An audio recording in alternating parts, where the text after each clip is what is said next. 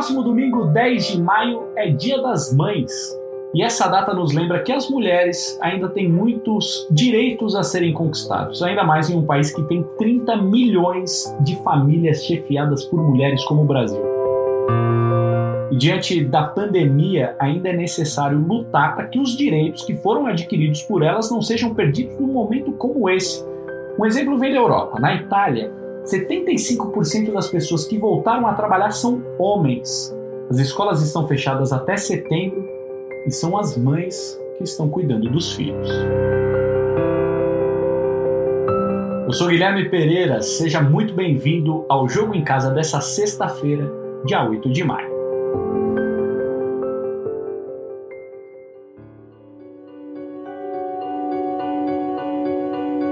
Bruna Campos e eu vamos começar o programa de hoje falando sobre essa relação entre a pandemia e os direitos das mulheres. Então, Gui, eu conversei com a Viviana Santiago, gerente de gênero e incidência política da Plan International Brasil, que existe há mais de 80 anos e luta para promover o direito das crianças e a igualdade para as meninas. Ela comentou um pouquinho a questão do impacto da pandemia nos direitos que as mulheres já tinham adquirido, né?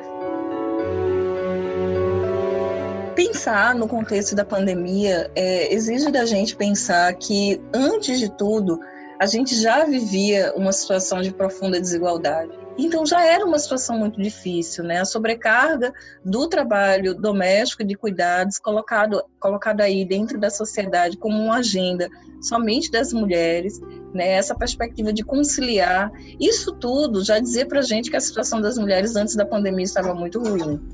Quando a gente tem o contexto da pandemia, isso tudo piora, né? Agrava essa situação. E aí eu gostaria de começar a pensar nessa pandemia impactando a partir dessa perspectiva econômica, né? Pensar como que as medidas que são necessárias para conter né, o avanço do coronavírus incidem diretamente na perda e ou na redução muito grande né, de, de, de recursos, né, de ingressos na vida das mulheres, é, trabalhadoras informais, sobretudo. A Viviana falou de uma realidade bem brasileira, mas essa desigualdade entre os gêneros também acontece em países mais desenvolvidos. Nos Estados Unidos, por exemplo, foi divulgada uma pesquisa pela revista The Lily, voltada para o público feminino, mostrando que entre a elite acadêmica norte-americana, né, as pessoas que estão fazendo doutorado, mestrado, pesquisadores, o número de publicações de artigos submetidos por mulheres caiu e o de homens cresceu 50%. Isso porque elas estão em casa cuidando das crianças impacta diretamente as mulheres em dois níveis, né? Primeiro, porque sim, elas já trabalhavam antes e agora elas estão na casa, elas estão na casa trabalhando o seu trabalho formal e trabalhando esse trabalho doméstico não remunerado e completamente invisibilizado no contexto da pandemia. E nesse sentido, acrescenta-se as horas de, de, diárias né, que as crianças e adolescentes deveriam estar vivenciando na escola, que estão dentro da casa, sendo ainda a responsabilidade dessa mulher esse processo de escolarização, eu liando. Então, essa dinâmica de dentro da casa, de dar conta das dinâmicas da casa, de quem vive na casa conosco, do cuidado das pessoas, daquelas que estão mais doentes, aquelas que estão bem, mas estão passando por, por intenso processo né, de saúde emocional, isso está na mão das mulheres. E isso impacta a sua capacidade de produzir, a sua capacidade de escrever, gera um adoecimento e, ao mesmo tempo, uma atitude de negar, de negação, porque você não tem acolhida para isso na sociedade, que te demanda o tempo todo produtividade, que te demanda o que é que você está fazendo com o seu tempo livre, e as mulheres olham para si, para os seus lados, e dizem assim, mas eu não tenho tempo livre. E o esporte nisso tudo, né? Quando a pandemia acabar, como é que o esporte pode ajudar a empoderar as mulheres? Por que, que eu acho que o esporte é um dos lugares mais potentes, né? Porque o esporte é uma experiência que passa pelo corpo né? Por esse corpo feminino que ele é um corpo tão negado, um corpo tão vigiado, um corpo tão punido, um corpo tão criticado, né? Cerceado, né? E você primeiro se reconecta com esse poder com seu corpo, né? O outro lugar é essa perspectiva que o esporte traz para com que cada uma cada uma da, das meninas, das mulheres, se perceba criando e vencendo metas, criando e vencendo metas, né? Seja numa perspectiva né, das práticas é, individuais, seja nos esportes coletivos, cria e vence meta. Isso é muito poderoso, porque coloca a gente nessa função de autora. Mas por fim, a coragem de ocupar o mundo a coragem de ocupar um campo, uma quadra, uma pista, né? A gente tá ali, né? E a gente sabe que esse lugar também é nosso, esse lugar nos pertence. Quando você ocupa esses lugares, isso imediatamente incide sobre a tua capacidade de ocupar o mundo inteiro. O esporte não só pode, como deve ser utilizado como forma de empoderamento feminino, mas infelizmente as coisas ainda não acontecem dessa forma na grande maioria dos casos. Um exemplo claro disso aconteceu há uma semana no dia 1 de maio nos Estados Unidos. Tetracampeã mundial e tetracampeã olímpica, a seleção americana de futebol feminino perdeu para a própria federação do país um processo que reivindicava salários e direitos iguais aos da seleção masculina. O juiz responsável pelo caso não só negou o pedido, como alegou que a seleção feminina recebeu mais do que a masculina nos últimos anos. Ele simplesmente desconsiderou a comparação salarial e levou em conta apenas as premiações recebidas pelas seleções nos últimos anos. Mas enquanto a seleção feminina ganhou as últimas duas Copas do Mundo e, obviamente, as premiações desses torneios, a masculina nem se classificou para o último Mundial e aí não acumulou nada em termos de bonificação. A seleção feminina ainda pode recorrer da decisão, mas em tempos de pandemia, essa ação pode demorar mais de um ano para voltar a ser julgada. Aqui no Brasil, durante a quarentena, atletas brasileiros estão aderindo cada vez mais a um curso de prevenção ao assédio e ao abuso promovido pelo Comitê Olímpico do Brasil e pela ONU Mulheres. Até o momento, são mais de 3 mil profissionais do esporte inscritos. Vamos entender melhor que curso é esse, porque é bem interessante. A Soraya Carvalho é ex-ginasta, gerente do Instituto Olímpico Brasileiro, que é um braço de educação do COB, do Comitê do Brasil, Comitê Olímpico do Brasil e é uma das responsáveis por esse curso de prevenção e enfrentamento ao assédio e abuso. Me conta o, como surgiu a ideia desse curso.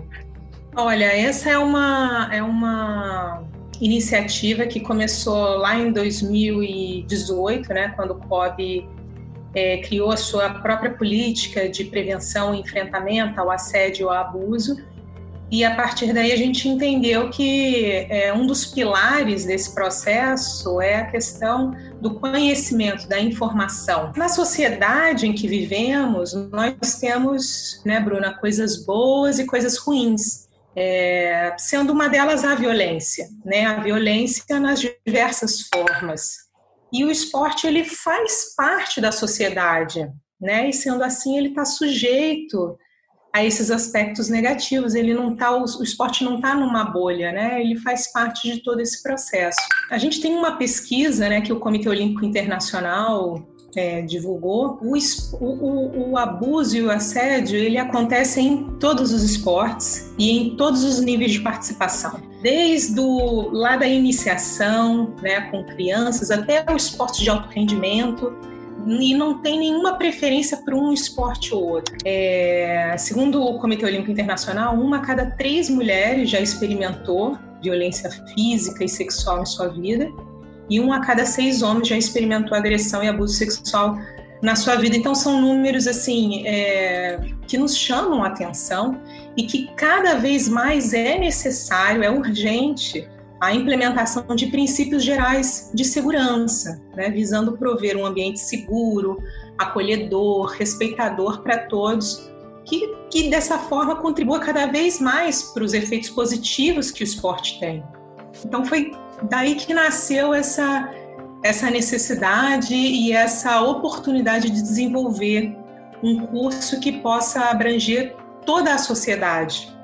Né? Ele é um curso voltado para gestores, treinadores, atletas e todos os agentes que estão em volta, né, que fazem parte do ambiente esportivo. E agora, durante a pandemia, os acessos foram surpreendentes para vocês, né? Em menos de dois meses de lançamento do curso, a gente já tem 3 mil é, pessoas envolvidas com esporte que estão fazendo curso, né? Ser, é, desses 3 mil, cerca de 750 atletas, né, que é um um dos nossos públicos-alvo, é, estão fazendo, então, e estão comentando, e os comentários deles, né, de feedback do curso, assim, são coisas que realmente nos dá certeza que esse é um, um projeto importante e que pode contribuir fortemente para o esporte seguro, para a gente ter cada vez mais saúde, cada vez mais pessoas envolvidas com o esporte, já que ele tem tantos fatores positivos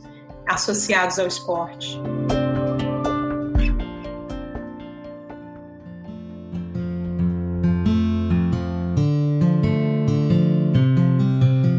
Como a gente já mostrou hoje, a maternidade se tornou um desafio ainda maior durante essa pandemia. Várias profissionais estão tendo as suas vidas impactadas, inclusive as jornalistas. A gente vai contar agora a história da nossa companheira Gabriela Moreira, repórter de esportes da Globo. Mulher, mãe do Dante e jornalista, a Gabi é das melhores repórteres do nosso meio. O caso dela é um exemplo do que vivem milhões de mães brasileiras, mas com um detalhe: a Gabi está longe do filho nessa pandemia. Com tudo isso, é, na primeira e na segunda semana, é, a gente ninguém sabia o que fazer. A gente continua sem saber o que fazer, mas eu eu ainda estava com meu filho e meu marido em casa, né? Ele, meu marido já de home office, meu filho já sem aula, mas eu tendo que sair para cumprir, né? A função de, de jornalista. E o meu filho, ele tem asma e, e já evoluiu em alguns momentos para quadros bem graves, assim. Há três anos, ele tinha sete anos na época, ele ficou internado, ele pegou H1N1 ele ficou na UTI durante uma semana entre a vida e a morte, numa luta diária, difícil. Ele conseguiu vencer. Então a gente viu de perto o que, que é um quadro de crise aguda respiratória. Então, a gente simplesmente tinha pânico, eu e meu marido, de que esse quadro voltasse com essa doença, porque ela tem essa característica de evoluir para crises respiratórias agudas, né?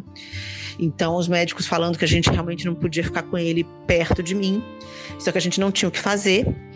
Mas depois de um tempo a gente conseguiu um, um lugar para eles ficarem longe de mim. Então, eles estão em outra cidade, aqui do Rio, e estão lá. Tem seis, sete semanas que eles estão lá.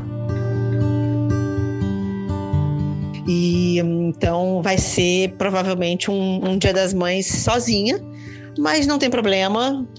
É, enfim, o Dante, meu pequeno, sabe que a mãe dele é jornalista desde que ele nasceu e que eu espero dar motivos para ele se orgulhar, né, da profissão, se orgulhar da mãe, para vários dias das mães, né? Não vai ser essa distância física que vai impedir isso, enfim, vamos tentar compensar de outra forma. Uh, minha mãe, eu tenho um grande motivo para comemorar nesse Dia das Mães, embora eu não vá passar com ela. Mas ela mora em Minas, mora lá num, num sítio, e ela ficou internada em Juiz de Fora com síndrome aguda respiratória. Não foi diagnosticado Covid, mas tudo indica que ela acabou tendo. É, ela precisou ficar internada com falta de ar, com febre. É, ficou três dias internada. Foi um momento bem tenso durante tudo isso, porque eu estava aqui, enfim, distante, tentando entender tudo, tentando entrevistar os médicos, né, enfermeiros que estavam com ela, tentando saber como é que estava a evolução do quadro à distância, estando na rua, estando longe do meu filho. Mas graças a Deus a notícia foi a melhor quando ela conseguiu ter alta ela tem 73 anos, então foi um momento aí bastante apreensão. Que dificultou bastante o dia a dia, a rotina, mas graças a Deus, no meu caso, tenho esse, essa excelente notícia e para passar bem tranquila o Dia das Mães em relação à minha mãe.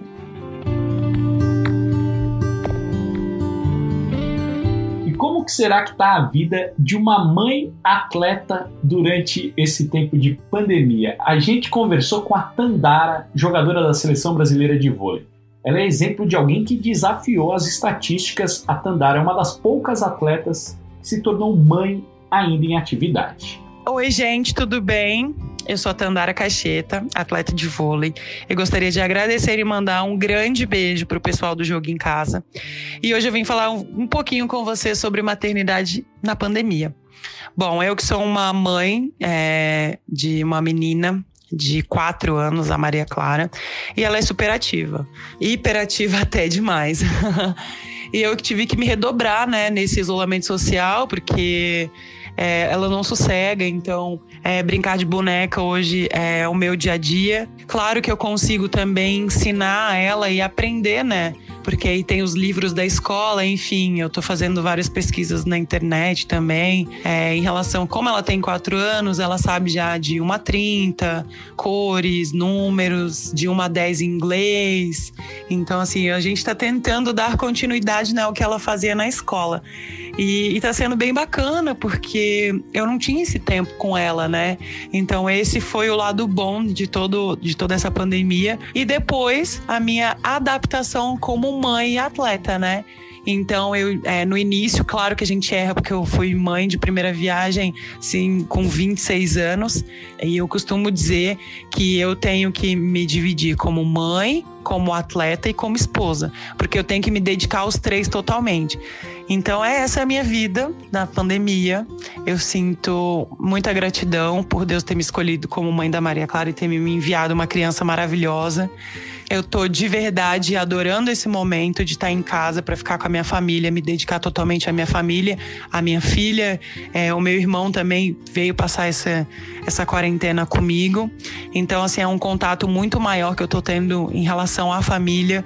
Claro que eu sinto muita, muita falta de, de treinar, de trabalhar, enfim, porque realmente é a minha paixão, mas eu acredito que nesse momento não é hora de pensar em trabalho, não é hora de pensar em voltar ao voleibol.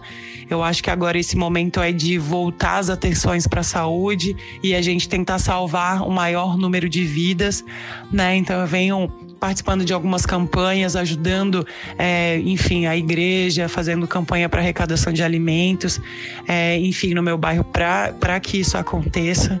Então, assim, eu estou muito feliz porque eu sei que muita gente está precisando nesse momento é, e agora esse momento é de solidariedade, né, da gente se ajudar. Eu fico muito feliz de ter participado do Jogo em Casa e um grande beijo para vocês e até a próxima. Para fechar esse nosso programa especial sobre o Dia das Mães, a gente vai bater um papo com a Joana Maranhão. Nos Jogos de Atenas em 2004, a Joana chegou na final dos 400 medley aos 17 anos, quebrando um jejum de 68 anos sem uma brasileira numa final olímpica da natação. O Jonas se aposentou em 2018 e depois de encerrar a carreira como atleta se tornou mãe do Caetano, que não tem nem um aninho de idade ainda. Domingo vai ser o primeiro dia das mães da vida dela. Vamos aproveitar a conversa com uma mulher atleta que sempre se posicionou diante de questões sociais e da luta das mulheres por mais igualdade, inclusive dentro do esporte. A Joana é embaixadora do projeto do COB que a gente falou agora há pouco. Joana, queria começar te perguntando como é que tem sido a tua rotina nesse contexto da pandemia e a questão de você ter o teu primeiro dia das mães agora, domingo. Caetano ainda não fez um ano, como é que é essa sensação? É, assim, eu sempre fui uma pessoa que gostei muito de rotina. Sempre me fez muito bem essa questão de ter uma rotina e seguir ela, né? É, ter horário para acordar, horário para tomar café, o horário do meu treino, e agora é descanso, agora é o lanche, agora é físio, enfim. E a partir do momento que você é mãe, isso você já tem que lidar com o fato de perder controle, né? Você ser mãe é, é você perder total controle. E eu fui lidando com isso e aprendendo a lidar é, durante os seis meses da, da minha licença, entendendo que eram as demandas do meu filho que variavam, porque é um ser que está se colocando no mundo agora. que iam ditar como, como e o que eu iria conseguir fazer no dia, todas as privações e, e o meio que o apagamento de, de si, né, que é esse ser mãe. É, depois eu voltei a trabalhar e quando eu comecei a criar uma rotina de trabalho e da minha maternidade, né, tentando me dividir ao máximo, que é uma coisa muito difícil mesmo, você ser mãe, você trabalhar, é, veio a quarentena e aí tudo se intensificou, né? Tudo que eu tinha programado para o meu trabalho mudou, porque eu tive que começar a repensar.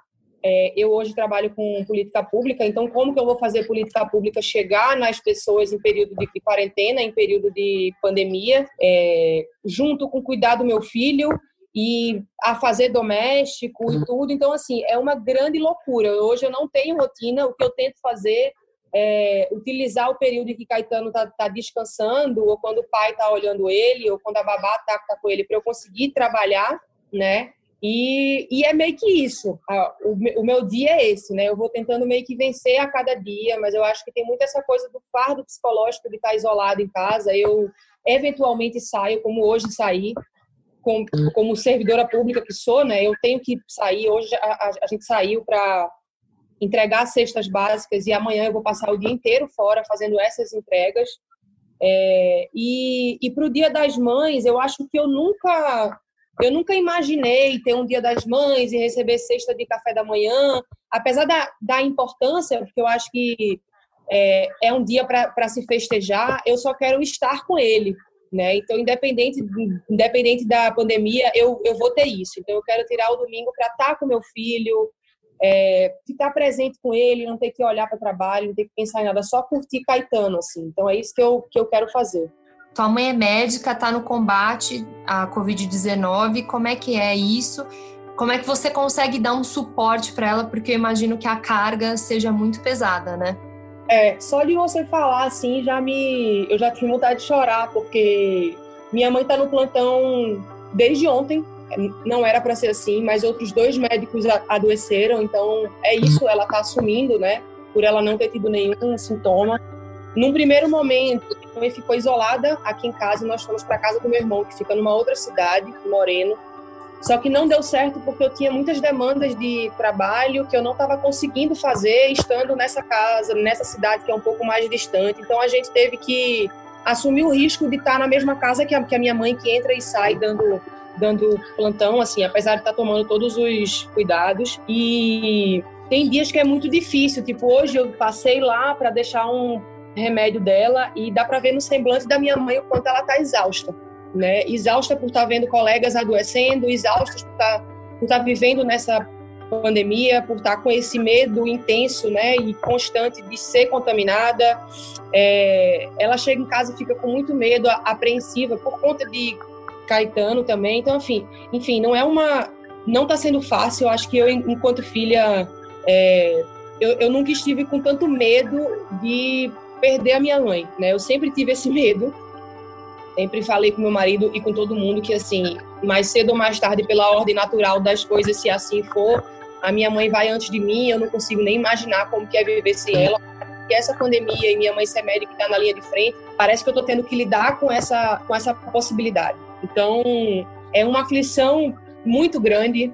Provavelmente ela não vai ficar aqui domingo, porque está tendo que assumir esses outros plantões. Mas, ao mesmo tempo, mostra a mulher forte e, e foda que minha mãe é, sabe? De ser grupo de risco por dois motivos: pela idade e por uma outra comorbidade que ela tem, mas ainda assim está cumprindo essa missão e, e trabalhando muito de uma maneira que eu não sei nem como que alguém consegue por estar envolvida, né, emocionalmente, é, como é que vo você avalia o teu olhar? Imagino que seja ainda mais aguçado para como essa pandemia está sendo enfrentada aqui no Brasil. No jogo em casa a gente tem discutido medidas de outros países. Como é que você está avaliando a situação aqui? É, eu te confesso que eu estou chegando num ponto quando eu vejo que a curva é crescente e o sistema de saúde, tanto público quanto privado, já colapsou e algumas regiões pensando em lockdown.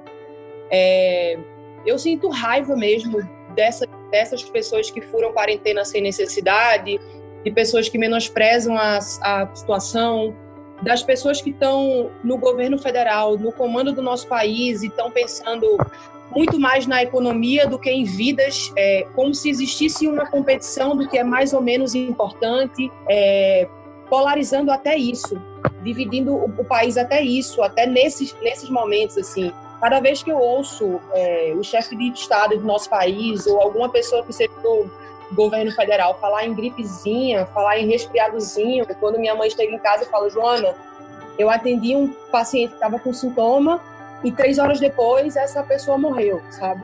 É, eu sinto muita raiva, sendo muito sincero, eu sinto muita raiva, mas eu tento respirar fundo, tento orar e pedir que que proteja minha mãe, que proteja as pessoas que estão trabalhando com ela, porque minha mãe precisa estar, estar saudável para atender essas pessoas, os profissionais de saúde do, do Brasil inteiro, os trabalhadores essenciais de uma, de uma maneira geral, e eu me, me incluo nisso, né, porque eu tenho saído para fazer essa distribuição de cestas básicas, porque a gente para para pensar e eu ouvi uma coisa muito inteligente, que é você chegar para um Brasil tão desigual, um Brasil que 52% vive com 452 reais por mês, e dizer para esse Brasil que tem que ficar em casa é praticamente uma agressão. A quem tem que sair de casa todo dia, a dona Maria que vende tapioca na esquina da, da escola e a escola está fechada e ela não tem de onde tirar esse, esse sustento. E é aí, é nesse momento que o poder público, na esfera municipal, estadual e federal, tem que entrar.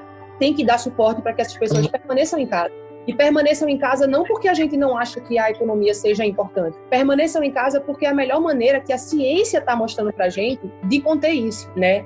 E é aí que eu me encontro, né? Eu, enquanto servidora pública, é aí que a minha cabeça fica sempre pensando como que eu posso chegar nessas pessoas, né? E, e a gente tem feito ações, a nossa Secretaria Executiva de Esportes tem feito ações muito importantes e muito pontuais para isso, né? Mas, mas é isso, a gente precisa de um, a gente precisa do Estado, sim, precisa de um, de um Estado eficiente, precisa de um Estado forte, principalmente em um, em um momento como esse, né? De conscientização. Algumas pessoas, algumas muitas pessoas têm que ir para a rua, né? Então que essas pessoas sejam protegidas, os trabalhadores essenciais que sejam oferecidos para eles EPIs né? E vivendo um dia de cada vez, assim. Mas definitivamente essa situação ficaria muito mais fácil ou menos difícil se a gente tivesse uma liderança que, que acompanhasse a ciência. Para terminar, eu só queria uma reflexão tua do que você pensa para o futuro, depois que essa pandemia passar, ou a gente estiver vivendo um novo normal aí, a nova normalidade. Então, eu acho que essa pandemia vem para escancarar é, a desigualdade no mundo e a desigualdade no nosso país, principalmente, né? Tá colocando aí, mostrando para a gente um Brasil que a gente, dos nossos privilégios, acha muito mais cômodo fingir que não existe. E o que eu espero, mas sinceramente não estou muito acreditada de que isso vá acontecer, é que a gente comece a refletir, repensar e transformar a sociedade. De verdade, né? Repensar acúmulo, repensar essa questão da desigualdade, porque é uma doença, até no momento de uma pandemia que ataca todo mundo, que mata o rico, que mata o pobre, tem uma camada da sociedade que sofre mais com isso. Pandemia, a gente vê o quanto que política afirmativa, o quanto que política assistencialista são essenciais para um país tão desigual e de dimensão continental como o nosso. Assim. O quanto que é valorizar o SUS, que o SUS ele não, ele não se resume à UPA, né? É, ele é muito mais, ele é grandioso, ele precisa ser valorizado. Né? Então, são reflexões que eu gostaria que a população, principalmente a população de classe média como eu, privilegiada como eu, né, e as camadas mais ricas fizessem, mas sendo muito sincero, eu não consigo, eu não estou vendo essa reflexão ser, ser, ser, feita, a oportunidade de se refletir e, e, mudar a postura para transformar a, a sociedade. Eu não estou vendo isso, mas eu gostaria. Para todas as mães que nos escutaram até aqui, muito obrigado por todos os dias, por cada dia, por cada hora, minuto, segundo, pela vida. Né? O Jogo em Casa tem a produção e reportagem da Bruna Campos, que é filha da Lourdes, do Martim Fernandes, filho da Maria Emília, e do Henrique Totti, que é o filhão da Sandra. A edição é do filho da Ana Lúcia, o Leonardo Bianchi, e do filho da minha querida Beatriz, o Guilherme da Hora. Lembrando que você encontra o Jogo em Casa na Apple Podcasts, no Google, no Pocket Casts, no Spotify e, claro, lá no nosso globesport.com/podcasts. Eu sou Guilherme Pereira, filho da Maria José. Um beijo e até segunda-feira.